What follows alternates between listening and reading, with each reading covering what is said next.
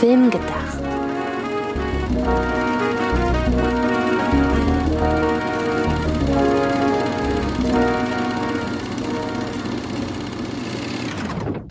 Hallo, liebe Zuhörerinnen und Zuhörer, zu einer neuen Ausgabe von Film gedacht. Film gedacht, so wie nachgedacht, nur mit Film. Und heute denken wir nach über einen Film aus dem Jahr 2015 und ähm, beziehungsweise aus dem Jahr 2014, aber er wurde in der Oscar-Saison 2015 erst so richtig bei vielen Leuten auf den Plan gerufen. Denn es war ein Film von, oder es ist ein Film von Richard Linklater, ein Projekt, das er sehr, sehr lange fertiggestellt hat, nämlich insgesamt zwölf Jahre. Er erzählt darin vom Erwachsenwerden eines Jungen. Und das Besondere an dem Film ist, dass die Figuren in seinem Film ergo die Menschen, die Schauspielerinnen und Schauspieler, dass die im Laufe dieser zwölf Jahre tatsächlich echt altern. Also es ist nicht wie beispielsweise, keine Ahnung, bei Moonlight, dass für verschiedene Altersgruppen verschiedene Schauspielerinnen und Schauspieler engagiert wurden, sondern in Boyhood erleben wir das Erwachsenwerden und ja, das Zusammenwachsen, Auseinanderfallen, die Ereignisse innerhalb einer Familie anhand wirklich alternder Persönlichkeiten. Und Warum haben wir uns diesem Film gewidmet oder warum wollen wir uns heute diesem Film widmen, obwohl der schon ein paar Jährchen auf dem Buckel hat? Weil, äh, liebe Antje, Boyhood ein Film ist, wo ich, ich greife dann schon mal einem späteren Unterpunkt vorweg, wo ich finde, dass er gut gealtert ist. Also ich fand ihn damals schon sehr gut, aber mit Abstand denke ich immer positiver über den. Und das wollten wir heute dann einfach mal ein bisschen auseinanderklamüsern. Genau, damit hätten wir auch schon inhaltlich vorweggenommen, worum es eigentlich geht, weil ich glaube, detaillierter über den Inhalt sprechen macht dahingehend keinen Sinn, als dass wir ja über verschiedene Stationen innerhalb des Films später noch reden werden und so klassische Konfliktherde oder dramaturgische Punkte in dem Film, wie man sie von einem Drama oder so kennt, gibt es hier nicht, weil es in erster Linie eben Alltagsbeobachtung ist. Und es gibt eben immer so einzelne Problemherde, wie sie halt bei einem aufwachsenden Kind, Schrägstrich Teenager, später dann jungen, äh, jungem Erwachsenen eben vorkommen. Aber es steht kein Konflikt in dem Sinne im Mittelpunkt. Und ähm, das Witzige ist, dass ich noch sehr genau mich dran erinnern kann, wie ich damals von dem Film mehr oder weniger erfahren habe.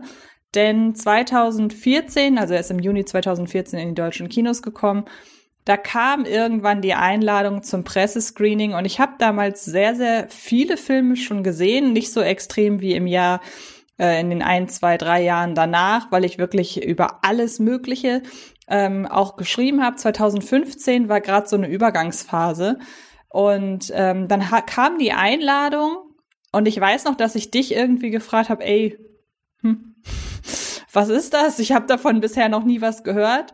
Und du hast mir das dann erzählt und irgendwie weiß ich gar nicht, wie das kam, aber ich hatte zu dem Zeitpunkt überhaupt kein Bedürfnis, den Film zu sehen und habe den Film dann im Pressescreening ausgelassen. Und das fand ich schon im Nachgang, weiß ich nicht so richtig, was mich da geritten hat. Vor allem in meiner Erinnerung nach, ich den da schon ziemlich, äh, was heißt mit Nachdruck? Mit Nachdruck klingt so, so, so verurteilt, aber stark unterstrichen habe, hör mal, der wird groß gefeiert in den USA und äh, soll so berührend sein und überleg mal, wurde innerhalb von zwölf Jahren gedreht, äh, garantiert wird er bei den Oscars groß mitspielen und äh, ja, keine Ahnung, wieso du dann gesagt hast, yeah. Vor naja, allem gerade du als Slice of Life Liebhaberin. Das stimmt zwar, aber zum damaligen Zeitpunkt war das ja noch nicht so komplett normal, dass Filme drei Stunden gehen. Heutzutage muss man ja sagen, es ist normal geworden, dass Filme mindestens zweieinhalb Stunden gehen und zwar völlig egal, was für eine Art Film. Aber damals war das noch was Besonderes und ich glaube wirklich, dass mich die Laufzeit abgeschreckt hat. Also wäre jetzt so meine Erklärung ich, ich würde das jetzt mal bezweifeln, dass äh, zwischen 2014 und heute auf einmal aus äh, fast alles dauert unter zwei Stunden, auf einmal alles zu über drei Stunden wurde. Also ich glaube, da verzehrst du gerade die Wahrnehmung. Aber ich lasse das Argument gelten, dass ein Drama über einen Kind, das zum jungen Erwachsenen wird, äh, drei Stunden ist, dass es äh, kurios wirkt. Das lasse ich durchgehen. Aber ich kann mich zwar an diese ganze Vor-Pressevorführungsdiskussion erinnern, aber ich weiß gar nicht mehr, wie habe ich, vielleicht war auch gar nicht ist, wie, wie wurdest du denn dann mal endlich dann dazu gebracht, den Film dann doch noch zu gucken? Ich habe den Film im Kino einfach mit einem Freund geguckt, ähm, mit einem damaligen Freund, der äh, den Film sehen wollte und ich habe dann so nach und nach mitbekommen, okay, irgendwie läuft er doch in mehr Kinos als ich dachte und offenbar hatte mich dann die Presseberichterstattung doch wirklich dann eher überzeugen können.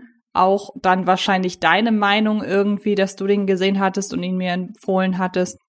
Und dann habe ich ihn halt einfach regulär im Kino geguckt. Ich würde mal behaupten, dass das so der ausschlaggebende Punkt war ich kann es nicht mehr ganz rekapitulieren. Ich erinnere mich auch eher an die Vordiskussion. Und ich kann vorwegnehmen, dass ich den Film halt wirklich gut fand. Also ich hatte ihn auch damals in meinen Jahrescharts, ich glaube sogar in meinen Top Ten und ähm, mag Boyhood sehr. Das kann ich schon mal vorwegnehmen. Das ist doch schön, wenigstens. Also, dann war es vielleicht jetzt nicht unbedingt eine schwere Geburt, dich zum Film zu bringen, aber ich sag mal nicht die allerglatteste, aber wenigstens ist sie ja geglückt. Äh, paar Informationen am Rand noch, würde ich mal sagen, vielleicht interessant für diejenigen, die halt Boyhood nicht kennen und vielleicht ähnlich wie du damals jetzt durch diese Randinformationen noch nicht gecatcht sind. Hauptdarsteller Ella Courtwain, gut, wer Boyhood nicht kennt, dem wird dieser Name auch wahrscheinlich nichts sagen, aber Patricia Arquette und Ethan Hawke als die Eltern des Jungen, den wir verfolgen, sind vielleicht äh, für einige Leute Argument, sich das anzuschauen, dann man muss noch mal betonen, der wurde über zwölf Jahre gedreht, der Film. Das ist im fiktionalen äh, eine absolute Ausnahmesituation und äh, interessant ist, es ist wirklich, ich meine, fast jeder Film, dass er zu, zustande kommt, ist ein Wunder, aber der halt noch mal größer, zum Beispiel ist es in den USA vertraglich eh überhaupt nicht gestattet, Leute so lange zu verpflichten. Das heißt, niemand, der an Boyhood teilgenommen hatte, äh, war verpflichtet, überhaupt im nächsten Jahr wieder zurückzukommen. Also jedes Jahr hat sich Richard Linklater ein paar Tage rausgesucht, wo er halt dann die nächsten Szenen drehen will. Und rein theoretisch hätte jeder sagen können, ne, weißt du was, nee, kein Bock. Eine Person hat es sogar wirklich gemacht, äh, Lorelei Linklater, seine Tochter, die halt die Schwester der Hauptfigur spielt, hat zwischenzeitlich, war sie dann so in ihrer nervigen Teenie-Phase und hat ihren Vater äh, sie hatte ursprünglich ihren Vater angebettelt, lass mich mitspielen, das ist so eine tolle Idee. Wow, wir drehen zwölf Jahre, wie cool, ich will auch eine Rolle. Und dann irgendwann, nachdem sie halt dann gecast wurde als äh, Schwester von Mason, der Hauptfigur, hat sie gebettelt, Papa, ich finde das Projekt doof, ich will nicht mehr, kann meine Figur nicht einfach sterben. Und er musste ihr das dann wieder ausreden. Und ähm, IFC Films, die Produktionsfirma, äh, konnte ja auch nicht vertraglich dazu verpflichtet werden, zwölf Jahre äh, zu bezahlen. Und sie haben sie natürlich auch nicht Lust gehabt, einfach das ganze Geld direkt am Anfang zu überweisen. Also haben sie einfach jedes Jahr ein Stück des Budgets äh, bezahlt. Und in einem Jahr haben sie es vergessen. Und Richard Linklater musste äh, dann aus eigener Tasche bezahlen. Nämlich kurz vorher hatte er einen Brandschaden oder hat einfach das Versicherungsgeld dann da für den Film benutzt, statt halt was für die andere dringendere Sache. Also vielleicht catcht euch das alles und ansonsten würde ich noch sagen, ähm, es gibt so diesen allge dieses allgemeine Missverständnis über Boyhood. Viele denken, das ist ja dann alles improvisiert. Und Richard Linklater hat auch mal in einem Interview, pumpig ist zu hart gesagt, aber schon ein bisschen verstimmt sich wundernd gesagt, Leute denken anscheinend, ich habe irgendwie einmal im Jahr mich mit meinem Hauptdarsteller getroffen, gefragt, ja, was, wie war es denn gestern in der Schule? Und dann haben wir das quasi nachgespielt, das stimmt überhaupt nicht. Er hatte von Anfang an einen groben Plan, zum Beispiel die Story Arcs der einzelnen wichtigen Familienmitglieder, wie die sich wandeln. Er wusste sehr früh das allerletzte Bild des Films, er wusste, wo wo er hinaus will. Und in diesem groben Gerüst wurde dann jedes Jahr geschrieben. Also ja, einige der Drehbuchszenen sind erst eine Nacht bevor gedreht wurden, äh, einige der Drehbuchseiten sind erst eine Nacht bevor sie gedreht wurden, wirklich fertig geschrieben. aber es war halt trotzdem ein Film mit einem Drehbuch und nicht äh, die große Impro-Show. Und äh, da zwölf Jahre ja eine lange Zeit sind, äh, hat Richard Linklater seinen äh, Nebendarsteller Ethan Hawke gebeten, hey, sollte ich im Laufe der zwölf Jahre sterben, machst du den Film zu Ende. Das ist auf jeden Fall sehr vorausgedacht. Also gut, dass du nochmal eingeordnet hast für Leute, die den Film überhaupt nicht kennen. Er hat nicht zwölf Jahre durchgedreht. Das wäre, das wäre ziemlich hart gewesen. Äh, ich hätte mir sonst das so ein bisschen noch überlegt. Man hätte ja, wenn es eben nicht erlaubt ist, Leute für so lange Projekte zu verpflichten, hätte er natürlich auch einfach das Projekt aufteilen können in zwölf verschiedene Filme, um das so ein bisschen zu umgehen. Ähm, aber wie auch immer, er hat es so gemacht und das Ergebnis ist ja wirklich gut. Er hat und auch geachtet, ähm, was man daran sieht, dass der ja damals wirklich auch bei sämtlichen Award-Leistungen, äh, bei sämtlichen Award, ähm, Award-Shows, bei sämtlichen Preisverleihungen, Herrgott nochmal, ähm, wirklich sehr gut vertreten war. Natürlich die Oscar-Nominierungen immer vorangesetzt, so als prestigeträchtigster und wichtigster Filmpreis. Da war er dann zusammen mit American Sniper der zweit, nein, genau, zusammen mit American Sniper hatte er sechs Nominierungen und war damals ja, der drittmeist nominierte Film eigentlich. Man muss dazu sagen, dass zwei Filme neun Nominierungen hatten, nämlich Birdman und Grand Budapest Hotel. Einer hatte acht, nämlich The Imitation Game, und dann hatte er gemeinsam mit American Sniper sechs ähm, Nominierungen. Und das war damals ein Jahr, das ich relativ ausgeglichen fand. Also von den beiden meistnominierten, die beiden meistnominierten haben auch die meisten Preise gewonnen. Und die anderen Oscars haben sich so ein bisschen auf die anderen Filme recht ja, gerecht aufgeteilt. Damit gehörte Boyhood aber doch eher zu den Verlierern, denn er hat übrigens ebenfalls wie American Sniper ähm, nur einen Preis gewonnen. Und ähm, was sagst du dann doch zu dieser zwar großen Ehrung des Films, aber letzten Endes konnte er sich dann ja doch nicht so richtig durchsetzen, denn den Oscar, den er gewonnen hat, hat äh, Patricia Arquette in der Kategorie beste Nebendarstellerin gewonnen. Also auch noch nicht mal die Ehrung unter den großen ja, unter den großen Kategorien, also bester Film, beste Regie. Und dabei hätte ich gerade gedacht, dass so ein Film ähm, bei beste Regieleistung auf jeden Fall gewinnen müsste, weil das ja doch eine absolut außergewöhnliche Regieleistung ist. Wie stehst du dazu? Mein, auch wenn es Anführungszeichen nur Nebenrolle ist und nicht Hauptrolle, würde ich sagen, eine Schauspielkategorie zu gewinnen ist immer noch eine der großen Kategorien. Aber du hast natürlich schon recht. Bester Film nominiert, beste Regie, bester Nebendarsteller noch, Ethan Hawke. Original, Drehbuch, Schnitt. Äh, da halt überall außen vor gelassen.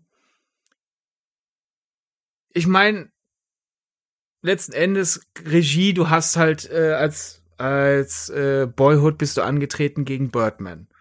Und das ist halt eine auch eine sehr auffällige Regieleistung, natürlich nicht über so lange Zeit, aber du hast da diese dieses Kunsthandwerk da ganz anders rausgefordert. Also ich kann die Entscheidung nachvollziehen, hätte aber Bird, äh, Quatsch, nicht Birdman, mein dem auch, aber ich wollte jetzt Boyhood sagen, äh, Boyhood schon in einigen Kategorien die, die, die Daumen gedrückt. Also wenn ich mir anschaue, wer für bester Film nominiert war in dem Jahr, wäre ich wäre wär Boyhood einer meiner drei Favoriten gewesen. Ich hätte es ihm sehr gegönnt und mit Abstand gönne ich es ihm noch ein bisschen mehr. Aber Oscar ist ja nicht alles. Mein Christopher Nolan hat ihn als seinen Lieblingsfilm aus dem Jahr 2014 benannt. Äh, bei Metacritic hat er perfekte 100 Punkte. Und der Film altert halt einfach sehr gut im Sinne, dass wir ja zum Beispiel jetzt äh, Jahre später nochmal über den reden. Ich glaube, Boyhood äh, ist da kein Zacken aus der Krone gebrochen, dass es in Anführungszeichen nur der eine Oscar war. Ich wundere mich aber tatsächlich so ein bisschen darüber. Und jetzt ist natürlich, muss man da die Frage stellen, ja, in welchem Zusammenhang könnte man das denn erwähnen? Aber irgendwie ist Boyhood bei den, bei den Filmdiskussionen der letzten Jahre schon irgendwie untergegangen. Ich habe das Gefühl, generell 2015 fand ich ein recht schwaches Jahr, muss ich gestehen. Aber von den bester, also ich meine jetzt in Bezug auf den Oscar, Aber bei bester Film habe ich so ein bisschen den Eindruck, dass man heutzutage mehr über Whiplash, Birdman und vielleicht dann an dritter Stelle noch Grand Budapest Hotel, Grand Budapest Hotel spricht. Also an Selma erinnert sich niemand mehr, an The Imitation Game auch nicht, an die Entdeckung der Unendlichkeit erst recht nicht und American Sniper, hm, weiß ich nicht, hat auch irgendwie so offenbar seinen Reiz verloren. Und bei Boyhood wundert mich das. Ich hätte gedacht, dass Boyhood ein Film ist, der auch über die Jahre noch mehr gewinnt, wie er das ja auch bei dir getan hat. Und dafür, dass der ja so außergewöhnlich ist in, ein, in seinem ganzen Projekt, habe ich das Gefühl, der ist in der Wahrnehmung genauso oder fast genauso verschwunden wie ein die Entdeckung der Unendlichkeit, aber vielleicht kommt er ja noch mal wieder. Ich, wie gesagt, ich wüsste nicht, in welchem Zusammenhang man jetzt groß über den hätte sprechen sollen. Aber irgendwie in der, im Filmdiskurs wird öfter über Whiplash rückwirkend gesprochen als über Boyhood. Ja, Häufigkeit im Filmdiskurs ist auch, finde ich, ein schwieriger Messgrad. Meine Leute haben über ein Jahrzehnt damit verbracht zu sagen, niemand redet mehr über Avatar und dann kommt Avatar 2 und äh, wo alle halt dann gesagt haben, ja, Avatar 2 wird dann ja wohl garantiert floppen, weil ja niemand mehr über Avatar spricht. War Avatar 2 dann ein Erfolg? Äh, es gibt einfach in dem Filmdiskurs, wie wir ihn verfolgen, einfach selten Anlass, so aus dem Nichts über Boyhood zu reden. Jetzt zum Beispiel Whiplash äh, bietet sich an, zum Beispiel jedes Mal, wenn Damien Chazelle einen neuen Film macht, dann nochmal Whiplash als zum Vergleich ranzuziehen. Und Damien Chazelle hat einfach seit Whiplash mehr Filme, die groß diskutiert werden, gemacht, als Richard Linklater. Äh, aber ich würde sagen, wenn man Leute, ne, ne, also warum sollte, keine Ahnung, wenn du gerade die Filmdiskurs auf Twitter oder sonst wo verfolgt und da wird sich gerade darüber gestritten, keine Ahnung, ob irgendein Superheldenkostüm Comic akkurat ist oder nicht wo soll da auf einmal plötzlich eine Boyhood-Diskussion aufploppen dazwischen? Aber der ist in der Criterion Collection, der ist großartig angesehen. Ich würde sagen, ne, im, im, nimm das ganze Nerdige aus der Filmdiskus, aus, aus dem Filmdiskurs raus und gib Leuten einfach Anlass, über große, wichtige Filme in der letzten Zeit zu sprechen. Und äh, dann ploppt er doch auf, als zum Beispiel äh, in einer BBC-Umfrage äh, unter Filmexpertinnen und Filmschaffenden wurde Boyhood zu äh, einem der fünf wichtigsten Filme dieses Jahrtausends gewählt. Also Du ne? hast nicht zufällig, einfach weil es ist nicht wichtig, aber es interessiert mich jetzt spontan natürlich, welche vier Filme noch dabei waren. Weißt du das aus dem Kopf? Das weiß ich aus dem Kopf nicht. Das müsste ich nachschlagen. Okay. Das kann ich gerne machen. Aber in der Zwischenzeit kannst du ja äh, auf, auf das gerade Gesagte reagieren, ohne die anderen vier Grad sofort gesagt ja. Ja, ich habe ja gerade, ich habe ja das im Grunde schon vorweggenommen. Da kann ich ja jetzt nur drauf sagen, das, was ich gerade schon gesagt habe, dass okay. es natürlich äh, schwer ist, ähm, zu sagen, wann hätte Boyhood im Filmdiskurs auftauchen können. Das habe ich ja schon gesagt, bevor du ähm, das gerade gesagt hast. Mehr kann ich da jetzt auch nicht zu sagen, denn du hast ja per se recht, beziehungsweise ich auch, weil ich habe es vorher auch gesagt. ähm, aber trotzdem, wie gesagt, ist wahrscheinlich auch eine verzerrte Wahrnehmung, aber irgendwie hätte ich gedacht, so von 2014 bis 2023 wäre mir der Film einfach öfter im Filmdiskurs erschienen und ich hatte den Eindruck nicht einmal. Aber ist ja jetzt auch egal, können wir sowieso so gesehen nicht nachprüfen. Ähm, was natürlich viel interessanter ist als diese Frage, wie oft Boyhood im Filmdiskurs auftaucht, ist letzten Endes, was ihn so besonders macht. Denn ich habe vor kurzem da ist der Film immerhin im Diskurs doch aufgetaucht. Ähm, mit meinem Freund über den Film kurz gesprochen und ihn mal so gefragt, was er denn zu dem Film sagt. Ich glaube, ich habe Boyhood als Beispiel für so einen Slice of Life-Film einfach genannt, ähm, wie ich sie ja mag. Und dann meinte er, was ihm halt damals, äh, für ihn hatte der Film so eine gewisse Banalität, weil er hat halt gezeigt, wie ein Junge aufwächst. That's it. Und für ihn hatte das keinerlei großartige emotionale Involvierung, äh, keine große Bewandtnis. Und das ist ja etwas, was wir an dem Film so schätzen, seine ziemlich besondere Erzählweise, weil natürlich lässt Richard Linklater in Boyhood die Banalität des Alltags für sich arbeiten, aber eben auf ganz bestimmte gezielte Weise, denn die Szenen, die er auswählt, um diesen dieses Erwachsenwerden zu zeigen über zwölf Jahre oder auch die Veränderung innerhalb der Familie, das sind ja eben nicht ausschließlich die großen, äh, die großen Etappen oder die großen Abschnitte, die man jetzt erwarten würde. Also es sind keine, oft keine besonderen Momente. Natürlich spielt die Scheidung der Eltern und das sehr schwierige Familienleben eine Rolle. Natürlich gibt es auch die ein oder andere, den ein oder anderen besonderen, besonderen Anlass, die ein oder andere Geburtstagsfeier, auf die näher eingegangen wird. Aber dazwischen findet viel Banalität statt auf den ersten Blick und es hat unserer Meinung nach absolut Methode, weil es soll ja aus der Perspektive eines Jungen das Aufwachsen erzählen. Und wir kennen das aus unserer eigenen Vergangenheit, wenn wir uns darüber oder wenn wir darüber nachdenken, wie unsere Kindheit war, wenn wir an vergangene Erlebnisse denken, die viele, viele Jahre zurücklegen, dann sind das ja nicht immer zwingend, oh, der und der Geburtstag, die Einschulung, äh, keine Ahnung, die Einschulung an der nächsten Schule, halt so große Sachen, an die wir uns automatisch erinnern, sondern wir erinnern uns ja primär an Dinge, die uns in dem Moment wichtig waren, die uns in dem Moment geprägt haben. Und das ist ja das Faszinierende an Boyhood. Ich hoffe, ich habe dir jetzt nicht alles vorweggenommen. Nein, äh, das Problem ist, äh, äh, das sind jetzt mehrere Diskussionspunkte, an die ich anknüpfen könnte. Also könnte das jetzt äh, ein, ein kleinerer Monolog werden. Also ich finde es interessant, wenn's, äh, wenn, wenn die Reaktion ist, ja, ja überhaupt nichts Besonderes. Äh, ist quasi das absolute Gegenteil von den Leuten, die halt damals dann den Film nicht gesehen haben, aber durch die Berichterstattung halt, wo natürlich immer diese zwölf Jahre Produktionszeit erwähnt wurde, dann irgendwie meint, aha, das heißt, das einzige Interessante an dem Film ist, dass er über zwölf Jahre gedreht wurde. Und so ist das so, so sozusagen einmal so etwas komplett Banales, einmal etwas komplett Außergewöhnliches dem Film vorwerfen. Die Wahrheit ist dann ja für mich sozusagen in der Mitte. Äh, es ist wichtig, dass da über zwölf Jahre gedreht wurden, weil wir sehen halt einfach einer Gruppe eine Gruppe von Menschen über eine Dekade altern innerhalb von etwas weniger als drei Stunden.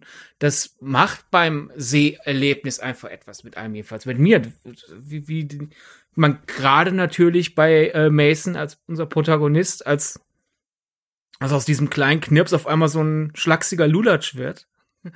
Äh, das, also wenn Leute diese YouTube-Videos und so feiern, von wegen jeden Tag ein Foto, äh, dann, dann finde ich, muss man sich doch eingestehen, dass Boyhood mit äh, äh, drei, äh, drei, weniger als drei Stunden sind zwölf Jahre auch eine gewisse Macht einfach haben kann.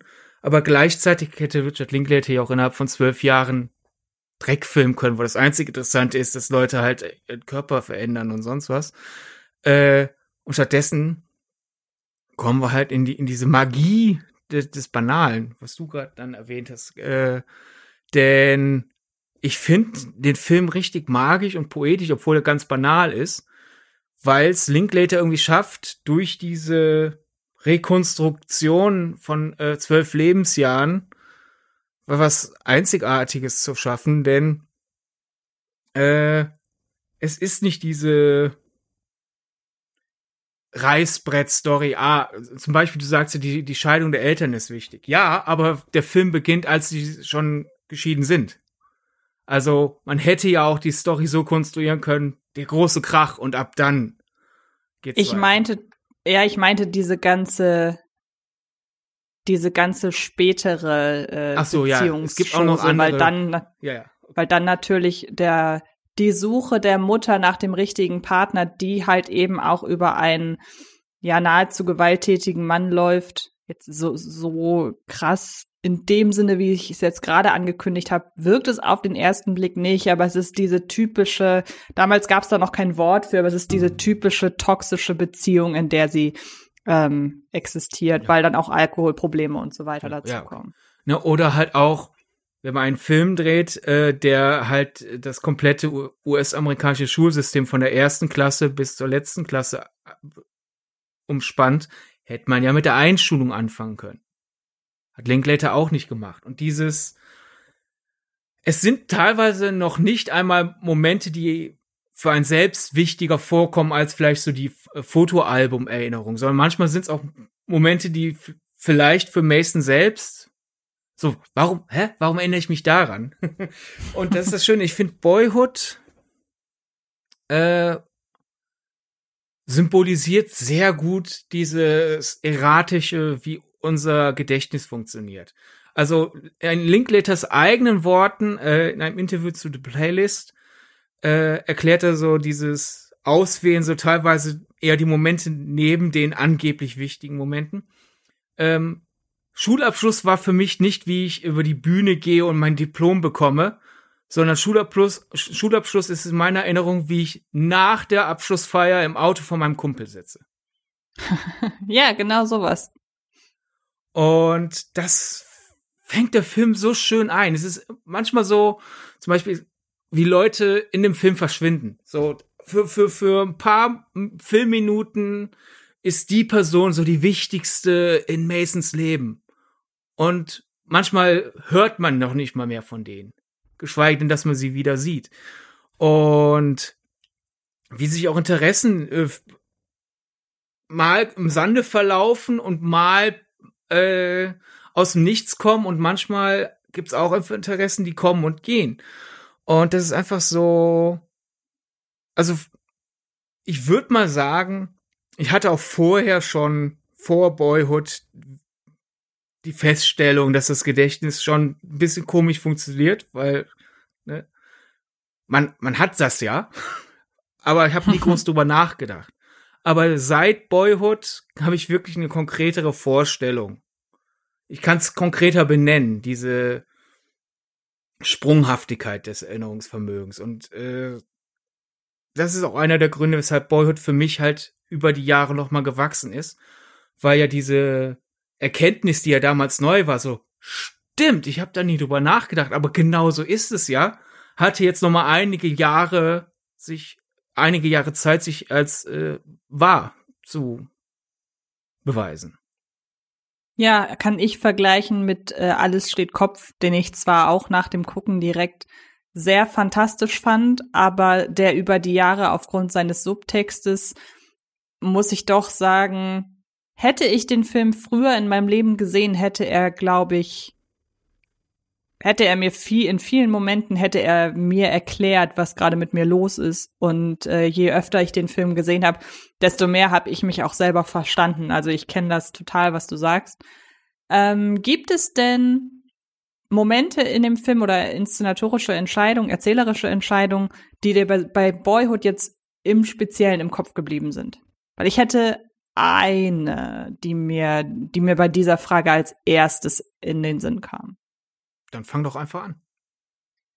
Weil bei mir ist es die Wahrnehmung der Menschen um Mason herum. Also gerade die Zeichnung vom Vater, ähm, und dann, ich finde, also an meinem, äh, am Vater ist es mir ein bisschen mehr aufgefallen, weil der nicht so oft vorkommt den ersten Blick, ich habe die Screentime jetzt nicht gezählt, aber ich hatte so ein bisschen das Gefühl, dadurch, dass Mason ja primär bei der Mutter lebt, taucht der Vater ja nur automatisch, taucht der Vater ja automatisch weniger auf.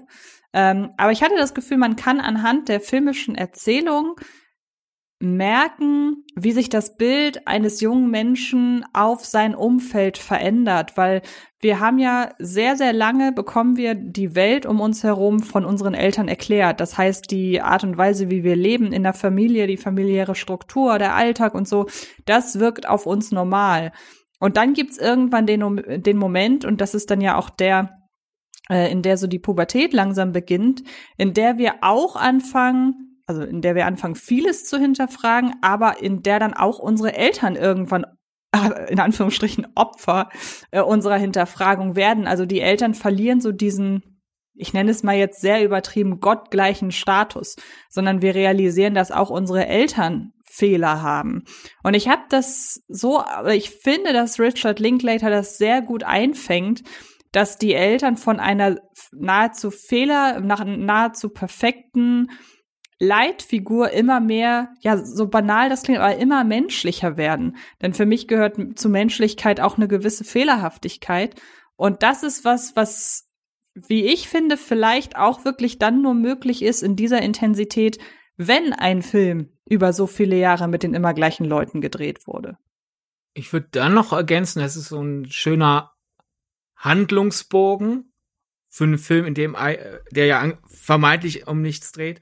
Es ist erkennen, Eltern sind fehlerhaft und du hast erst diese diese Zorn bis Unverständnis Phase, so was, was soll das? Warum bist du mit den Idioten zusammen? Warum treffen wir uns nicht öfter? Bla bla bla so. Äh, aber dann kommt auch so der Anfang eines Verständnisses. Mhm, also sozusagen, genau. Eltern sind Götter, weil das sind doch die großen äh, äh, reifen Menschen, bei denen ich lebe. Eltern sind Idioten. Eltern sind Idioten wie ich. Mhm, genau. Ja, das, das macht er schon sehr schön.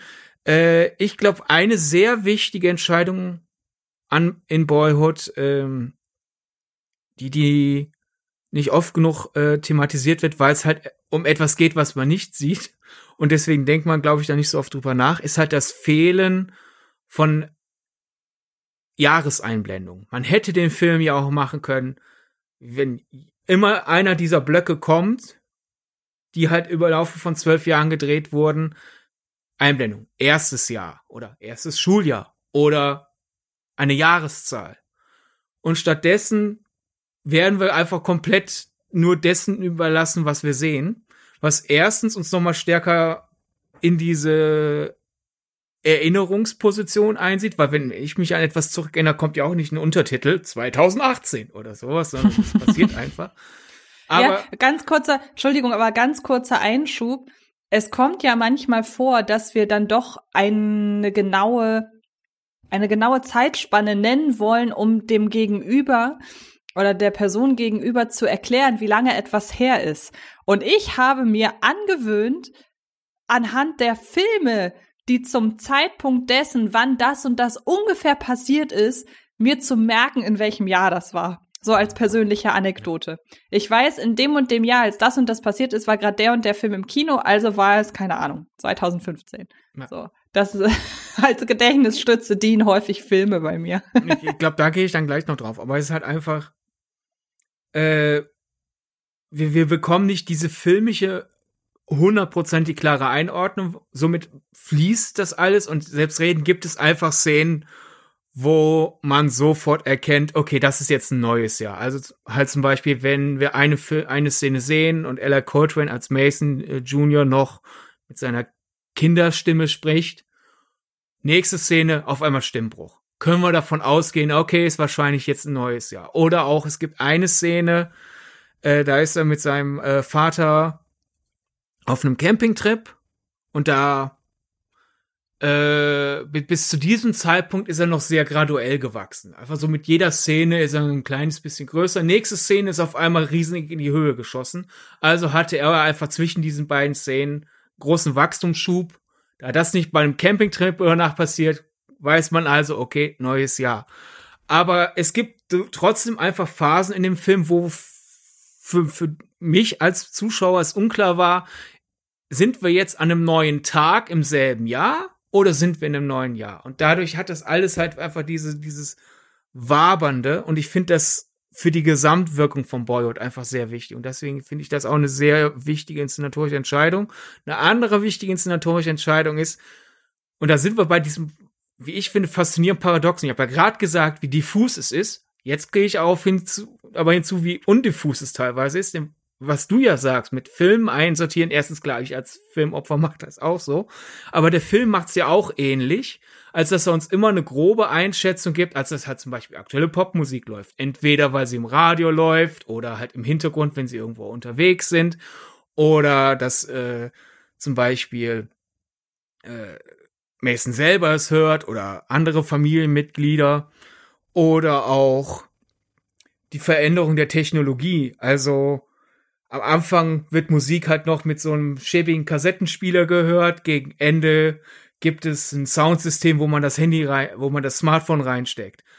Äh, eine von Masons ersten Anführungszeichen sexuellen Erfahrung ist, dass er halt äh, so, so einen Unterwäschekatalog durchblättert, Später bekommt er von einem anderen Jungen äh, bei äh, erklärt, wie man äh, auf dem Desktop-Computer im Internet nach Pornos sucht.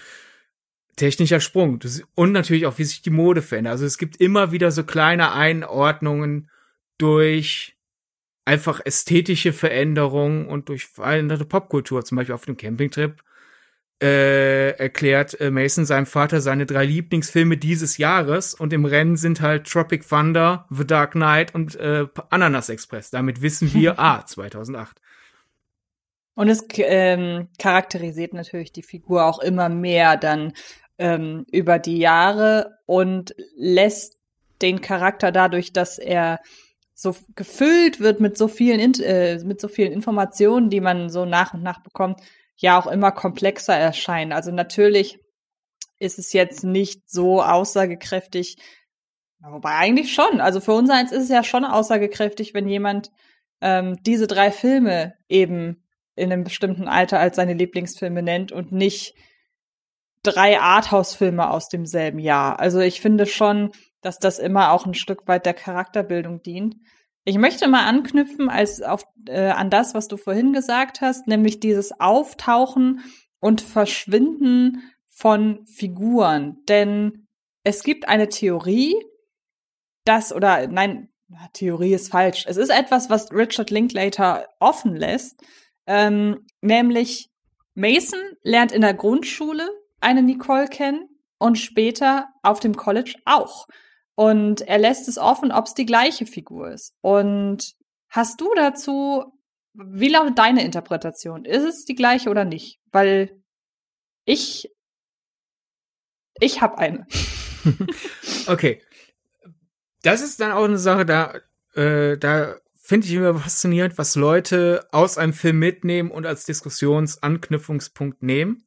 Denn das, diese Nicole-Sache, ich habe da nie drüber nachgedacht. Egal wie oft ich den Film gesehen hatte. So. Ich auch nicht. Und erst in der Vorbereitung zum Podcast, wo wir dann geschaut haben, was sind denn so Diskussionspunkte an dem Film, ist mir erstmals aufgefallen, vor Augen geführt worden, dass es doch anscheinend sehr viele Leute gibt, die das nach Boyhood für diskussionswürdig fanden. Wirklich so, dass das so eine Fan-Diskussion, wenn man das bei einem Coming-of-Age-Drama nennen kann, so Fan-Theorie, äh, dass es für viele dringend ist und vielleicht sagt das mehr über mich, als mir lieb ist, weil ich da jetzt mit so banalen Erklärungen komme, statt mich einfach in den Film reinzufuchsen, aber der Film setzt so sehr auf Kontinuität. Leute sind lange Zeit weg und da wenn entweder wenn die Figur wiederkommt, ist es halt derselbe Darsteller dieselbe Darstellerin, nur halt wer weiß wie viele Jahre älter. Und die beiden Nicoles werden von unterschiedlichen äh, Personen gespielt. Daher sind die für mich nicht dieselbe, denn hätte Richard Linklater gewollt, dass es dieselbe ist, hätte er, hätte er das Mädchen nochmal äh, hervorgeholt, jetzt als junge Frau und äh, wer weiß, wie viele Jahre später äh, dann nochmal vor die Kamera geholt. Und da das nicht passiert ist, ist für mich die Antwort, nee, das, ist, das sind einfach zwei Nicoles. Kann passieren im Leben, dass einem zwei Nicoles begegnen. Das ist das eine, was äh, für mich auch in der Argumentation dahin geht, dass es nicht die gleiche Figur ist. Äh, lustigerweise steht bei mir aber noch eine andere Erklärung darüber, nämlich, und wir hatten, hatten das schon mal angerissen in, in unseren Vorbesprechungen als eigenes Thema und das werden wir auch definitiv irgendwann demnächst noch machen. Ähm, es geht darum, was in Filmen nicht stattfindet, obwohl es ganz alltägliche Dinge eigentlich sind, wodurch eine gewisse Authentizität nicht existiert. Und das ist, wir hatten uns überlegt, das in einen Podcast zu packen, indem wir uns mal fragen, wie realistisch müssen Filme eigentlich sein? Und zum Beispiel gehört da auch die Beobachtung zu, dass in 99 Prozent der Filmfälle nicht zwei Figuren den gleichen Namen haben. Obwohl man ja in seinem Leben total oft mehrere oder öfter mal Leuten begegnet, die halt gleich heißen. Also ich habe drei Chefs, die heißen alle Stefan. So. Ähm, und ich habe noch viele andere Leute, mit denen ich zusammenarbeite, die auch alle Stefan heißen. Ähm, sowas kommt aber in Filmen in der Regel nicht vor. Und deshalb war meine Argumentation immer, endlich macht Richard Linklater mal einen so realistischen Film, indem er sogar relevante Figuren für Mason den gleichen Namen gibt. Und erst dann kam für mich das Wissen darum, dass es ja unterschiedliche Schauspielerinnen sind, also kann es ja nicht die gleiche Figur sein. Eben. Aber ich sag mal so, wenn jemand da rauskommt und sagt, ach, ist das nicht schön, äh, im College lernt er auf einmal eine alte Schulkameradin wieder kennen. Also, ihr macht, ich, wenn ihr das so sehen wollt, ich, das macht mir den Film nicht kaputt. Also, das ist, das Nö. interpret es halt so. Und da könnte es ja argumentieren, ja gut, die eine Statistin hat er halt nicht mehr wiedergefunden, aber die beiden, die beiden Mädels, einmal halt wirklich jung, junges Mädchen, einmal äh, äh, junge, junge Frau eher, sehen sich auch ähnlich genug, dass ich, das, also ich kann da ein Auge zudrücken, aber für mich ist es halt eher, ja, jetzt lernt er halt eine neue Nicole kennen. Passiert halt. Genau. Und du hast noch eine zweite Theorie rausgekramt, die sich mit dem Vornamen von Mason befasst. Geht so ein bisschen in die Richtung, ich habe kürzlich hier im Podcast ähm, meine Theorie äh, genannt, weshalb Woodsboro Woodsboro heißt. Und ähm, Mason heißt übersetzt Maurer. Und jetzt wäre die Frage, inwiefern das eventuell eine Bedeutung haben könnte, da sag ich, es ist einfach ein Name. Weil ja zum Beispiel, wenn man im deutschen Sprachgebrauch, äh, keine Ahnung, hätte man Boyhood für den deutschen Sprachgebrauch adaptiert, dann könnte man ja auch sagen, okay, die Familie heißt Müller. Hat das was zu bedeuten? Wird aus dem Menschen, hat er in, hat er immer, soll das darauf hindeuten, dass er im Erwachsenenalter eine Mühle haben wird? Äh, wie siehst du das?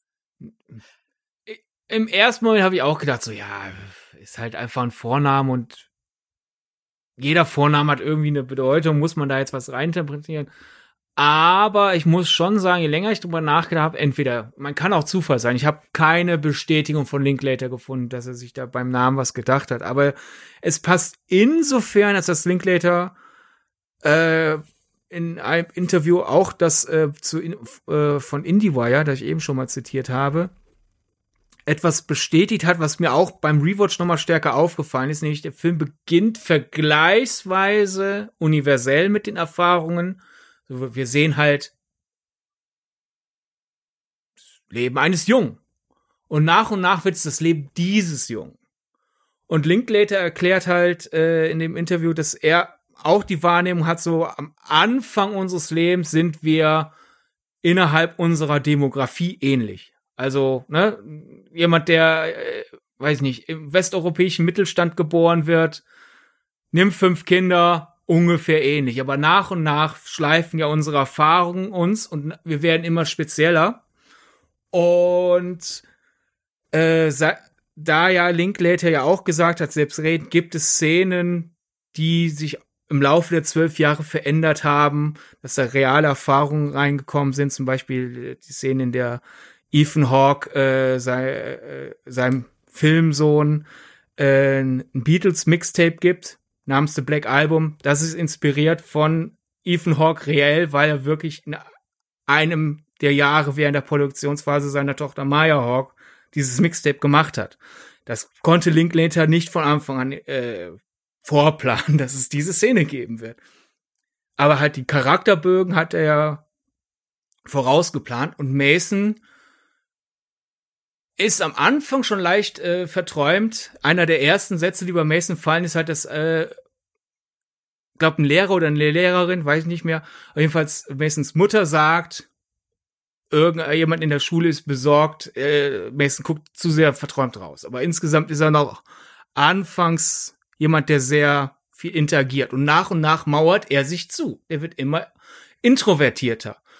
Und dass jemand, der, der halt eine Mauer aufbaut um sich herum und immer kühler wird und erst so in der letzten Szene wieder anfängt, aktiver Kontakte zu knüpfen, was da irgendwie dann quasi das Happy End ist, möglicherweise. Dass der dann ausgerechnet Maurer heißt, quasi, ist entweder ein schöner Zufall, der, Linklater selber nicht aufgefallen ist, oder eben doch Absicht, würde ich sagen. Ja, ist eine schöne Theorie. Das mag.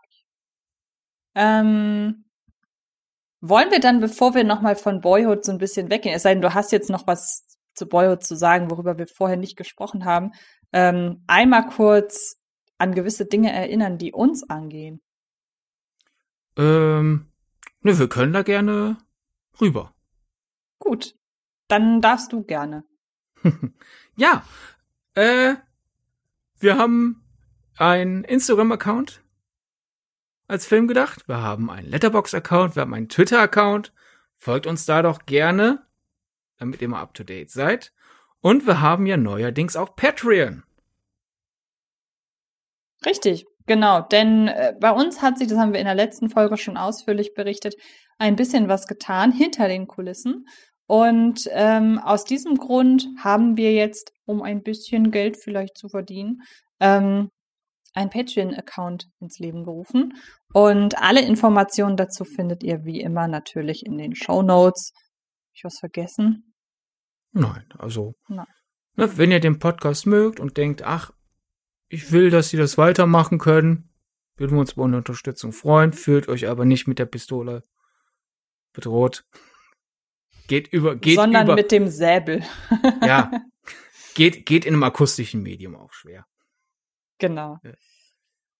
Gut, du hast gerade schon sehr schön, ich habe da ja auch schon ein Filmbeispiel genannt, ähm, veranschaulicht, wie deine Sichtweise auf Boyhood sich mit der Zeit durch deinen Alltag und deine Alltagbeobachtung deiner selbst betreffend geändert hat. Und wir haben uns überlegt, mal so ein bisschen in Erinnerung zu kramen, bei welchen Filmen das ja ähnlich war. Ich habe ja schon ähm, alles steht Kopf an dieser Stelle erwähnt ähm, und habe jetzt noch mal zwei, drei andere Beispiele, die aber weggehen von der privaten Wahrnehmung in dem Sinne, sondern eher was mit Erzählstruktur zu tun haben.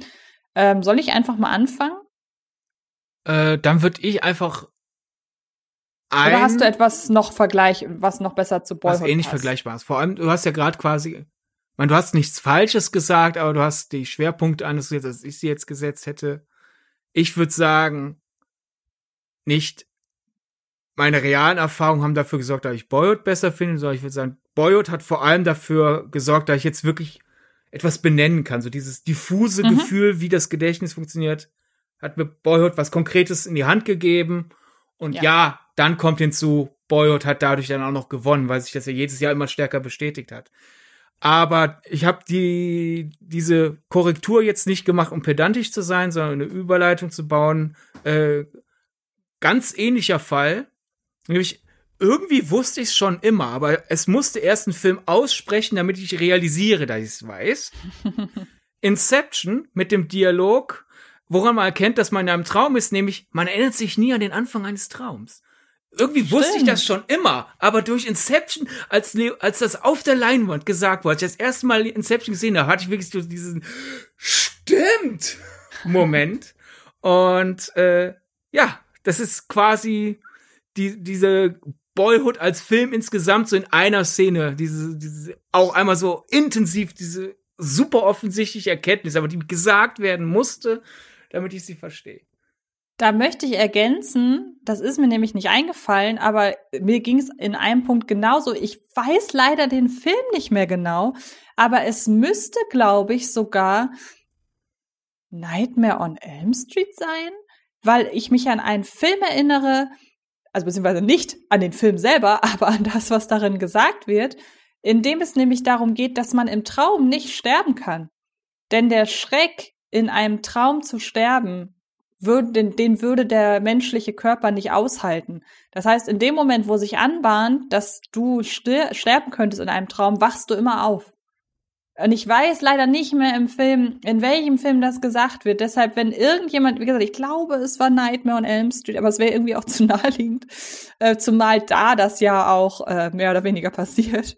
Ähm, des, deshalb sagt mir gerne da draußen, wenn ihr wisst, aus welchem Film dieses Zitat ist, dann würde ich mich sehr, sehr freuen. Wahrscheinlich komme ich sogar noch drauf nach dem Film, äh, nach dem Podcast. Wenn dem so ist, dann werde ich das ergänzen bei Twitter. Ja.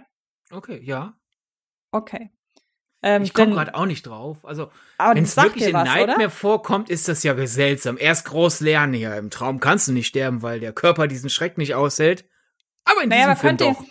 Ja, aber könnte ja, naja, na, könnte ja aber durchaus passen, wenn man versucht, die Ängste runterzuspielen. Ja. Also, dass irgendeine, mal wieder irgendeine dämliche erwachsene Figur, die sich nicht auf die Ängste der Kinder und Jugendlichen einlässt, wenn die mal wieder versucht, was runterzuspielen. Also, könnte ja tatsächlich sein. Aber wie gesagt, ich weiß es leider nicht mehr. Vor aber du, du scheinst dich aber an das Zitat zu erinnern auch. Ja, aber mein Gut, insofern bestätigen wir gerade nochmal die ganze Boyhood, warum ist das so diffus strukturiert Sache, weil ja. eigentlich bild ich mir ein, Nightmare on Elm Street alle Teile so präsent in Erinnerung zu haben, würde auch nur in irgendeinem der Filme dieser Dialog fallen, hätte ich jetzt die Erinnerung parat. Eigentlich schon. Und gerade sind das ja. in meinem Kopf sind das so zwei verschiedene Welten. Ich kann in, also in einer Ecke meines Hirns laufen gerade die ganzen Nightmare-Filme ab und in der anderen dieser Dialog und irgendwie überschneiden die sich nicht. Aber Vielleicht bin ich gerade einfach nur schief gewickelt. Ich google Gibt's denn auch ein Beispiel, wo du weißt, aus welchem Film du es gelernt hast? Ähm, das geht das geht tatsächlich eher in die Richtung Erzählstruktur, ähm, weil ich die Frage so ein bisschen anders verstanden habe, weil ähm, wir müssen dazu sagen, wir fertigen, beziehungsweise du bist das in der Regel, fertigst ein ähm, Folgenkonzept an und in diesem Folgenkonzept, ich zitiere ausnahmsweise mal daraus, der Boyhood-Faktor, andere Filme, die uns überraschend erhellt haben, sei es, dass wir durch sie etwas gelernt haben oder wir durch sie Dinge, Konzepte konkreter benennen können. Und ich habe die Dinge, Konzepte auf Filme bezogen und ähm, habe dieses durch sie etwas gelernt haben auch auf Filme bezogen und auf die Wahrnehmung von Filmen. Deshalb geht das jetzt ein bisschen weg davon. Ähm, und ich muss auch an einer Stelle direkt ähm, eine Spoilerwarnung aussprechen, nämlich für Arrival. Also wenn ihr da draußen den Film Arrival noch nicht gesehen habt, dann skippt am besten vor ähm, und vor allen Dingen guckt den Film. Ähm, denn da war dieser Aha-Moment, dass man sich auf Zeiten in dem Sinne nicht verlassen kann. Da kann ich auch noch so ein, oder auf, auf, auf Zeit, wie sie im Film dargestellt wird. Da kann ich auch noch Babel dazu packen. Ähm, denn bei beiden Filmen habe ich erst sehr spät gerafft, dass die vermeintliche Erzählstruktur eigentlich eine ganz andere ist. Also ich würde mal behaupten, bei Arrival ging es jedem so, denn das war ja der Plot-Twist, der den Film so, unter anderem, das ist insgesamt ein großartiger Film, aber der dann am Ende doch ziemlich viele weggeblasen hat. Denn in dem Film scheint es ja so zu sein, dass die von Amy Adams verkörperte Figur Flashbacks hat und es wird dann aber zum Ende hin ähm, deutlich, dass es keine Flashbacks sind, sondern Blicke in die Zukunft. Und in Babel suggeriert mir der ganze Film, dass die Geschichten, die dort ineinander verwebt werden, alle zeitgleich passieren. Und ich bin erst sehr, sehr spät darauf gekommen, da weiß ich ehrlich gesagt nicht, ob ich einfach zu blöd war oder ob das auch Konzept des Films ist. Aber ich bin da erst sehr, sehr spät drauf gekommen, dass die Geschichten eben nicht zeitgleich erzählt werden. Und ähm, das war für mich in beiden Fällen ein Lehrstück in Sachen Trau mal der, geh mal nicht davon aus, dass die Erzählstruktur automatisch die ist, von der du ausgehst. Ja. Ich, ich könnte bei Arrival jetzt die Transferleistung vollbringen, so in dieses Boyhood-eske. Trifft jetzt bei mir nicht hinzu, weil ich da einfach durch, durch äh, meine Bildungsschwerpunkte das Konzept schon woanders erklärt und verstanden habe, aber ich finde, Arrival ist ein super Film, mit dem ich arbeiten könnte, um Leuten das begreiflich zu machen. So, keine mhm. will, will ich Leuten erklären, wie das Gedächtnis funktioniert, glaube ich, packe ich den halt Boyhood vor die Nase. Und Arrival kannst du halt super nutzen, halt für diese, weil er wunderbar verinnerlicht, äh, diesen Dreiklang Sprache, Denken, Wirklichkeit. Unsere Sprache formt, wie wir denken. Und wie wir denken, formt unsere Wirklichkeit. Und dann hast du quasi den Kreisschluss, unsere Wirklichkeit formt dann weiter unsere Sprache. Denn die Aliens haben ja eine, ja, ich sag mal Zeichensprache, aber nicht Zeichensprache im Sinne von Gesten, sondern halt wirklich eine, dass sie Zeichen malen. Ja, also mhm. eher, eher quasi Hieroglyphensprache. Und Amy Adams lernt ja diese Sprache. Und je mehr sie diese Sprache lernt, desto mehr sieht sie die Welt auch wie diese Aliens. Und diese Aliens sind halt, wie wir dann gegen Ende erfahren, Wesen, die halt Zeit anders wahrnehmen. Und somit ist ja dieser Sprache-Denken-Wirklichkeit-Dreiklang wunderbar erklärt. Äh, Amy Adams lernt, sich auszudrücken wie die Aliens und auf einmal sieht sie auch die Realität wie die Aliens. Genau. Und der, ja, das wäre das mein wird wunderschön Beispiel. Wie verdeutlicht. Wie gesagt, ähm, neben Babel. Babel ist da ein bisschen subtiler, weil ähm, ich weiß nicht, hast du ähm, bei Babel von Anfang an verstanden? Oder wie, wie hast du Babel wahrgenommen? Das weiß ich nicht mehr, das ist viel zu lang her. Also Okay. ich, ich für mich war es, also ich könnte mich nicht erinnern, dass das für mich eine Überraschung war. Okay. Aber Nee, ist ja nicht schlimm. Möchtest du dein nächstes Beispiel nennen? ähm, ja, äh, ich hätte äh, was, das ist jetzt vielleicht was banaler, aber es ist halt dann so diese Kategorie. Äh, irgendwie wusste ich das schon immer, aber ich, durch den Film habe ich da jetzt äh, stehe ich da etwas stärker hinter dieser Wahrnehmung. Äh, nämlich äh, das, das deutsche Drama Reise nach Jerusalem dreht sich um eine Dauerarbeitslose und der Film will halt aufräumen mit diesem Vorteil, ja, die, die sind doch faul, die wollen doch nicht arbeiten, sonst was, sondern der zeigt einfach diesen Zyklus erstens aus unsinnigen Arbeitsbeschaffungsmaßnahmen und halt auch durch Sozi und sozialen Druck, der halt da, dafür dann teilweise sorgt, dass Leute, die eigentlich arbeiten wollen und auch qualifiziert sind, trotzdem nicht in einen Job reinfinden. Und alles, was der Film zeigt, wusste ich vorher und habe ich auch verstanden, aber irgendwie es waren halt quasi die Puzzleteile auf meinem Tisch und ich wusste, ja, ich hab, ich hab einen Puzzle von keine Ahnung, von dieser Bergaussicht, ne? Ich hab ich hab dieses Verständnis, ja, so so ist dieser Teufelskreis. Ja, ja. Aber im Film sind die Puzzleteile dann endlich ineinander geordnet und ich so ich habe einfach jetzt ein konkreteres, stärkeres Verständnis dafür. Und da würde ich wirklich einfach all, also vor allem alle Leser in einer gewissen äh, hetzerischen Tageszeitung, die ja gerne äh, alle, die keinen Job haben, als Sozialschmarotzer bezeichnet und so Titel findet wie Deutschlands dreistester Arbeitsloser und Deutschlands faulster Arbeitsloser und sonst was alles, die sollten eigentlich alle äh, sich diesen Film dringend mal anschauen und sollen danach äh, äh, hoffentlich äh, erkennen, dass sie diese Zeitung, die, die dass sie die nie wieder lesen sollten. Könnte also, ich um ein wirklich gutes äh, aktuelles Beispiel ergänzen, ähm, und zwar um Sonne und Beton. Denn obwohl Sonne und Beton ja genau aus meiner äh, Zeit erzählt, in der ich genauso alt war wie die Protagonisten in dem Film, und ich auch genau in so einem Brennpunkt aufgewachsen bin, in dem die Person oder die, das, äh, die Klientel, die in diesem Film äh, porträtiert wird, ähm, halt wirklich genauso kenne, wie sie auch damals um mich herum stattfand, ähm, muss ich sagen, dass es mir da genauso ging wie dir bei Reise nach Jerusalem, übrigens ein wirklich sehr, sehr guter Film, ähm, dass ich auch da gesagt habe, ja, ich bin per se nicht so oberflächlich, dass ich all diese Leute in den Topf packen würde, in dem auch ähm, zum Beispiel fällt mir ein, weil da einfach der Buchtitel im Film genannt wird, äh, wie Thilo Sarrazin oder eben du halt ähm, gerade hast gerade diese deutsche Tageszeitung genannt, wie die alle in einen Topf gepackt werden und alle als und ich zitiere das nur, weil es garantiert in, weil es halt von der ähm, Gesellschaft bisweilen halt so über einen Kamm geschert wird. Das sind eben nicht alles Assis und Kanaken. So, wie gesagt, ist ein großes, ist ein, ist ein Zitat an dieser Stelle. Ich, ich bin sehr, sehr sicher, dass ihr da draußen versteht, wie ich es meine. Und dieser Film, dadurch, dass ich da in einem ähnlichen Brennpunkt aufgewachsen bin, habe ich immer schon verstanden, es ist eben nicht so. Das alles ist wesentlich komplexer und ähm, der soziale Abstieg geht immer mit Dingen einher, die nicht in ein Bildzeitungsartikel gepackt werden können, so.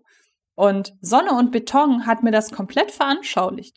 Und da ging es mir genau wie dir, während dir Reise nach Jerusalem den Arbeitsmarkt und die Schwierigkeiten vom Arbeitsmarkt eben näher gebracht hat, hat mir Sonne und Beton die Lebenswelt der Leute, die damals um mich herum gelebt haben, aber wo einfach keine persönlichen Überschneidungen existierten, irgendwie auf freundschaftlicher Basis oder wie auch immer, dass mir von dem Film diese Lebensrealität nochmal deutlich näher gebracht wurde. Ja, ich würde bei Reise nach Jerusalem noch stärker auch den menschlichen Faktor unterstreichen. Also, dass der Arbeitsmarkt teilweise unfassbar mies sein kann, erklärt sich, glaube ich, ein bisschen einfacher, wenn man ja sieht, in was für ein Haifischbecken der in vielen äh, Branchen sein kann. Aber auch der Film ist halt sehr nah an seiner Protagonistin. Und dadurch sehen wir ja, wie sehr sie einen Job will, aber auch teilweise erkennt, Moment mal, wenn ich jetzt dieses Angebot annehme, das weit unter meinen Qualifikationen ist, und ein anderes, besseres Angebot wird mir gerade angeboten, was in meinen Qualifikationen ist. Und daher, da wir in einer Gesellschaft leben, die den Wert eines Menschen anhand äh, der, äh, des Gehalts misst, quasi erkennt ja unsere Protagonist, wenn ich auf das mir mit 80 Prozent bekommen sie diesen Job. Äh, wenn ich jetzt darauf warte, dann bin ich ja viel mehr wert, weil ich ja wieder ein hohes, weil ich wieder ein hohes Gehalt bekomme. Deswegen lehne ich dieses andere schlechte Angebot ab, weil das ist auch im Sinne der Gesellschaft, die mich gerade dafür verurteilt, dass ich ja gerade quasi gar nichts verdiene. Und dann wird dir aber das, das bessere Angebot weggenommen und dann heißt es wieder, Moment mal, aber du hattest doch einen anderen Jobangebot, warum hast du das nicht angenommen? Und irgendwie, während wir dann gerade gesprochen haben, halt, während du von Sonne und Beton erzählt hast, weit, auch hatte ich direkt wieder so ganze Szenen aus Reise nach Jerusalem vor meinem geistigen Auge. Und auf einmal war dann so, du erklärst was zu Sonne und Beton. Ich habe diese Szene aus Reisen nach Jerusalem im Kopf. Ist mir noch ganz spontan ein anderes Beispiel eingefallen. Auch wieder so dieses, äh, der, der Film hat mir da so ein bisschen die Augen geöffnet, nämlich dieses vor allem jedes Jahr rund um Silvester wird ja die Diskussion sehr groß, wenn dann, wenn es dann wieder heißt so, die Leute regen sich darüber auf, dass die Lebensmittel zu teuer sind, verfeuern dann aber ein halbes Monatsgehalt für Feuerwerk. Sind die nicht dumm? Äh, oder kannst auch anderes hier einsetzen? Warum? Ich habe gehört, die Nachbarn äh, sind arm. Warum haben sie so viel Halloween-Deko oder was auch immer? Also Sachen, wo Leute sich darüber beschweren, dass sie quasi von der Hand in, äh, in dem Mund leben und dann wird das für irgendwas Null und Nichtiges ausgegeben. Und ich wurde einfach erzogen in diesem Lass leben und leben lassen Haltung. Deswegen, wenn Leute da rumgeschimpft haben, ich dachte so, lass die Leute doch selber entscheiden, wofür sie Geld ausgeben. Aber das war's. Und durch American Honey ist mir wie noch mal stärker bewusst geworden, wenn man so diese die ganze Zeit nicht nur am Rand der Armut lebt, sondern quasi hinterm Rand der Armut. Und die ganze Zeit deswegen so, so diese freudlose Rudern und Rudern und Rudern, um irgendwie über Runden zu kommen. Und dann was Geld hat. Und wir sind in einer Gesellschaft einfach, und American Honey ja noch stärker als Film, der halt, wie der Titel ja sagt, in den USA spielt, äh, wo man so sehr über Status eingeschätzt wird ist halt dieses, ja, okay, gut, ich könnte jetzt mit diesem Geld, weiß ich nicht, die nächste Woche drei Scheiben Toast am Tag essen statt nur zwei Scheiben. Oder ich kann die ganzen Frust, den ich ange angestaut habe, jetzt verfeiern. Und das hilft mir über die Runden dann die nächsten Wochen zwei Scheiben Toast am Tag und das war's zu ertragen. Oder ich nehme das Geld in die Hand und esse halt drei Scheiben Toast am Tag, bin, bin dann zwar satter, aber genauso unglücklich wie jetzt. Also diese Notwendigkeit, manchmal einfach, ja, Geld zu verfeuern, aber so mit dem Leben, so die, die, den Spirit oben zu halten. Äh, irgendwie in American Honey habe ich es halt noch mal stärker verstanden und so seit American Honey, wenn Leute sich halt aufregen, dass die haben doch nichts, warum verfeuern die das dann für was Sinnloses oder halt für Statussymbole wie ich hab nichts außer eine teure Uhr oder so keine Ahnung, ich sehe dann so Szenen aus American Honey vor meinem geistigen Auge und ich bin jetzt ein bisschen sch schneller darin, Leuten auch mal zu widersprechen, wenn sie über irgendjemandes Finanzentscheidung äh, oder ja, jemandes Konsumverhalten zu urteilen, während es früher eher dieses genervt, lass die Leute doch sagen, und jetzt ist es eher Nachdruck verteidigen. Ähm, ich würde dann noch ein Beispiel nennen, wo ich auch zwei, für, oder für das ich auch zwei verbinden kann quasi. Ähm, also zwei verschiedene Filme. Und da geht es auch noch mal klar in die filmische Tonalität, die sehr früh ähm, vorgegeben wird. Denn ich muss mich an den ersten Bibi und Tina Film erinnern. Und bei dem Film hatte ich gerade oder hatte ich damals sehr früh, habe ich sehr früh verstanden, wie diese Filmwelt funktioniert. Ähm, allein schon anhand der Namen im Film. Also ich weiß noch, das ist lustigerweise ein, jetzt sind wir eigentlich direkt wieder bei Boyhood, dass wir manche Dinge aus irgendeinem Grund mehr im Kopf behalten als andere. Ähm, ich weiß nämlich noch, dass ich damals die Welt in Bibi und Tina, der Film, anhand der Hörspielrealität versucht habe zu erklären. Denn wenn man halt bedenkt, dass im Bibi Blocksberg-Universum oder im Bibi und Tina-Universum, dass da halt eben, keine Ahnung, der, äh, der, der Postbote heißt ähm, Klappermann beispielsweise. Ähm, oder lass mich nachdenken. Der Eiermann heißt, heißt der nicht sogar ihm? Der heißt, glaube ich, einfach Emil Eiermann, also Eiermann mit Nachnamen. Also, dass man da halt wirklich sehr, sehr simple Namen verwendet, um zu verdeutlichen, was denn Leute beruflich machen, beispielsweise. Ähm, ich glaube, der Lotto-Typ heißt Ludwig Lotto oder irgendwie so. Äh, keine Ahnung. Also du verstehst, was ich meine. Eine sehr, sehr einfache Welt und sehr äh, überhöht. Und dann haben wir in Bibi und Tina 1 eben den Schurken, der Kackmann heißt, wo man auch denkt, ja, ne, da weiß man, wo das herkommt. Und da habe ich eben sehr früh so gerafft, okay, ihr bedient die Lebensrealität, beziehungsweise die überhöhte Lebensrealität, die ihr auch in den Bibi und Tina oder Bibi, Bibi Blocksberg Kassetten primär eben habt. Und das aktuelle Beispiel dessen, wie früh eine gewisse Entscheidung den Tonfall wiedergeben kann eines Films, wäre zum Beispiel Rheingold. Denn Rheingold beginnt mit einer total übertrieben inszenierten Geburtsszene. Ähm, und man realisiert, okay, das ist also so eine Welt. Also das, was man hier sieht, ja, das kann man wahrscheinlich nicht immer für bare Münze nehmen.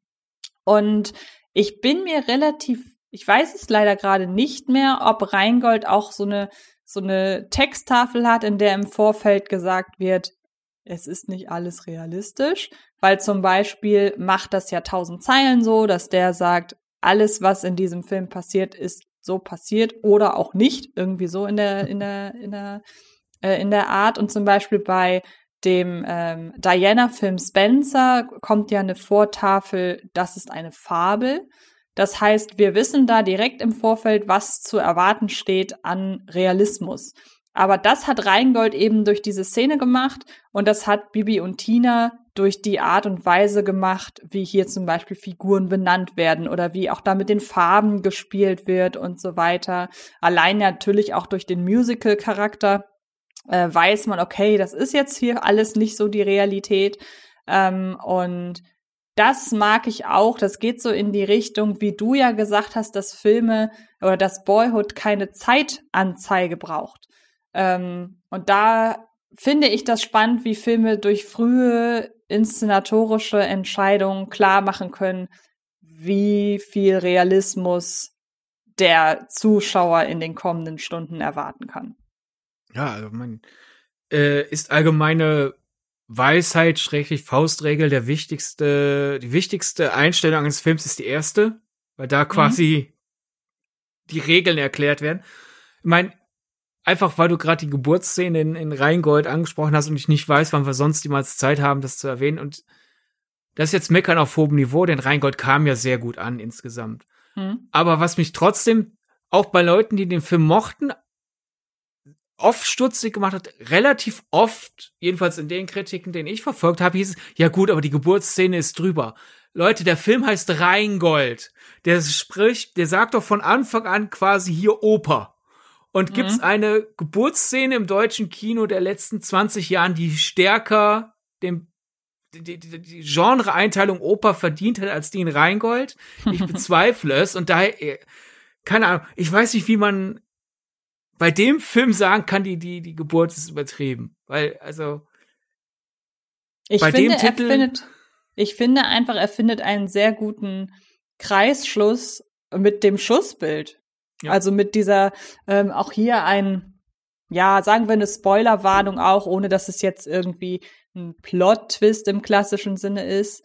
Ähm, aber der Film endet halt mit einer animierten Kamerafahrt in den Rhein, wo das Gold des äh, Diebstahls, des, des, ähm, des äh, Diebes, oder wo das Diebeszug des, wo das Diebesgut des Diebstahls, Herrgott nochmal, ähm, versteckt ist. Und seien wir ehrlich, wenn auf dem Grund des Rheins sich tatsächlich da das Gold befinden würde, ähm, das hätte man entweder schon längst gefunden oder würde, oder wer käme denn auf die Idee zu verraten, wo das Diebesgut aus einem echten Raubzug ist, das in einem Film zu verraten, so. Es schwimmt und, ja auch noch eine Meerjungfrau vorbei, also. Ja, eben, stimmt, genau. Und dann schwimmt auch noch eine Meerjungfrau vorbei.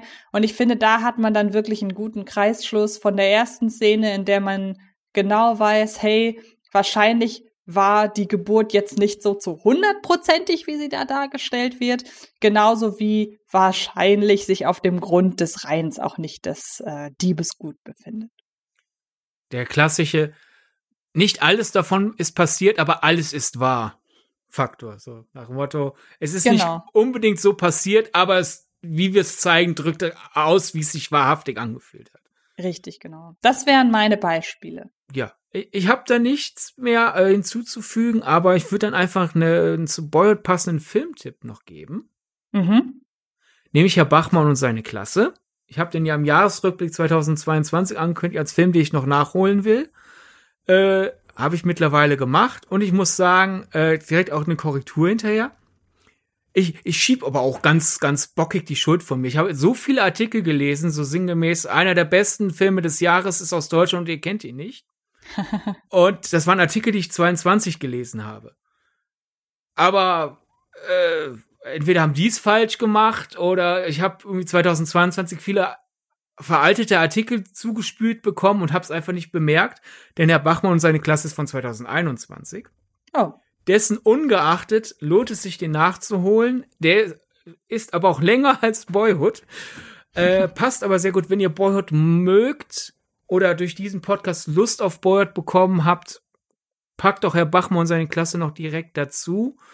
Anders als Boyd, das ist eine Dokumentation, aber wir folgen halt einem sehr engagierten Lehrer äh, im Laufe eines Jahres und er, der Film ha, hat doch so, so einige Boyhood-Parallelen im Sinne dessen, was halt die Dokumentarfilmcrew als wichtig erachtete, das kommt in den Film und das nicht. Also zum Beispiel der erste Schultag äh, im Jahr, der fehlt. Äh, und ab und zu, es gibt dann einfach Sachen, die, die, die immer so leicht neben dem wichtigeren Moment sind. So. Und da wird sich fokussiert. Also es gibt manchmal, es gibt Unter, äh, Unterrichtsstunden, wo wir sehr lange dabei sind. Und man hört raus, oh, demnächst kommt vielleicht eine wichtige Prüfung oder so. Die sehen wir dann aber nicht, ne? Und mhm. manchmal äh, nimmt der Lehrer ein Kind zur Seite und, und fragt, wie es in der Familie geht und so und die Auflösung kommt nicht. Oder manchmal kriegen wir eine Auflösung zu etwas, was vorher aber nicht etabliert wurde, ne? Mhm. Und gleichzeitig lernen wir aber, weil wir so ganz lange einfach so nah an diesen Leuten sind, lernen wir durch, durch Mimik und Gestik sie dennoch besser kennen, als wir es vielleicht kennen würden als erster Schultag des Jahres. Äh, an diesem Tag ist in der, in der Klasse ein Streit ausgebrochen. Hier wurde der Streit jetzt gesticht, so dieses, diese Fotoalbum-Variante eines Schuljahres. Mhm. Und ich musste da halt deswegen öfter an Boyhood denken, weil es so quasi die Boyhood-Variante eines Schuljahres ist. Und die Länge wird vielleicht einige abschrecken, weil der wirklich sehr lang ist. Erst recht für eine Doku, die doch einfach nur zeigt, wie es in der Schule abläuft.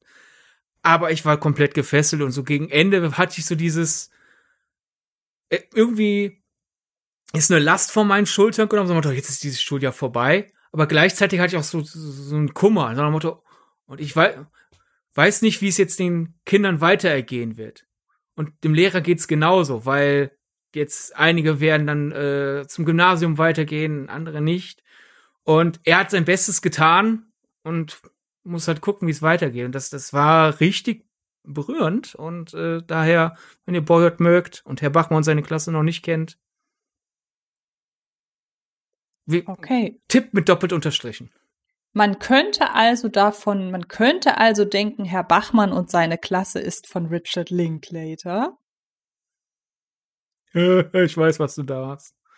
Nämlich, Ein, ein super subtilen Hinweis, worauf es nächstes Mal geht, nämlich Filme, die so wirken, als wären sie von jemand anderem. richtig, und zwar in Anlehnung an den Trailer, den wir zu Bo is Afraid gesehen haben, den neuen Film von Ari Aster, ähm, der uns nicht an, oder mich zumindest, ich weiß gar nicht, ob, ob das unser beider Meinung ist oder ob das nur meine Meinung ist, aber. Ich hab's dir, ich hab's dir damals doch geschrieben. Und du hast, so. es, hast es dir nicht gemerkt. Nee, irgendwie nicht. Hast Ähm, irgendwas Unwichtigeres gemerkt an diesem Wahrscheinlich. Aber uns hat der Film nämlich eben nicht an Ari Aster erinnert, sondern, sondern an Trailer. der Trailer, richtig?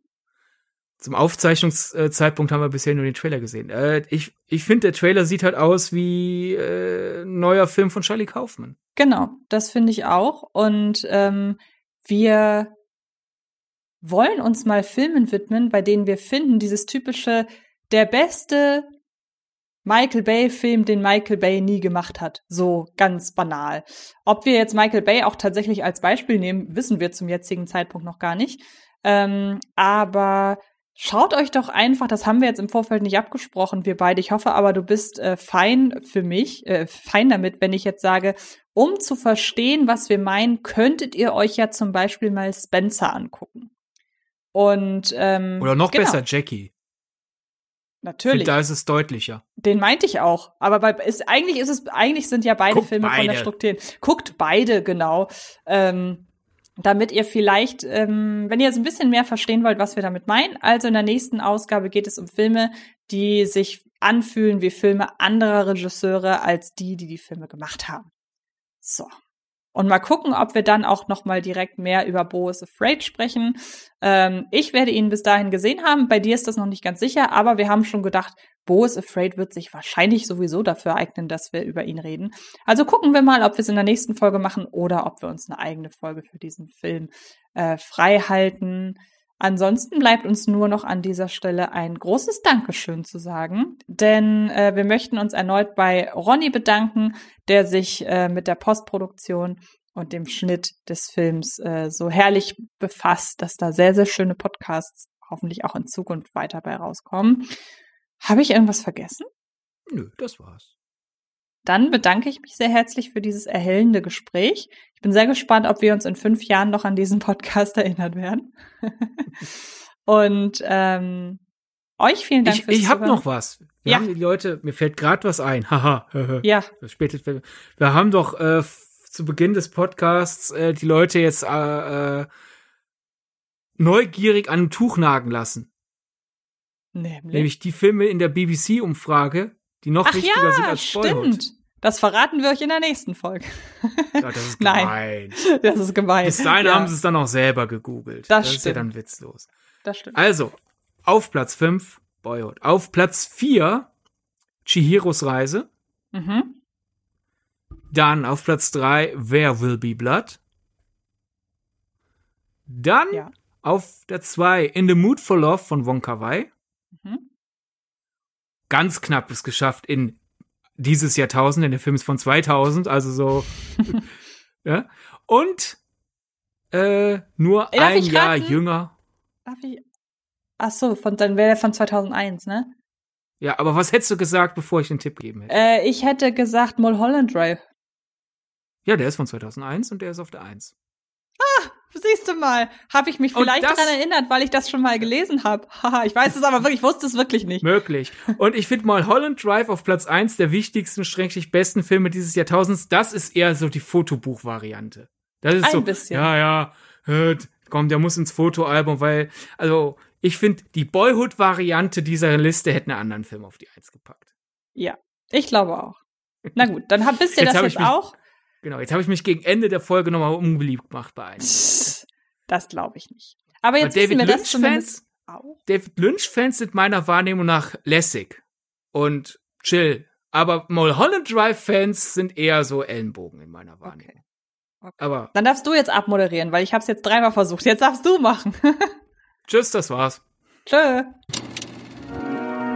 Das war Filmgedacht mit Antje Wessels und Sidney Schering. Filmgedacht kann Film gelauscht werden und zwar auf allen gängigen Podcast-Plattformen.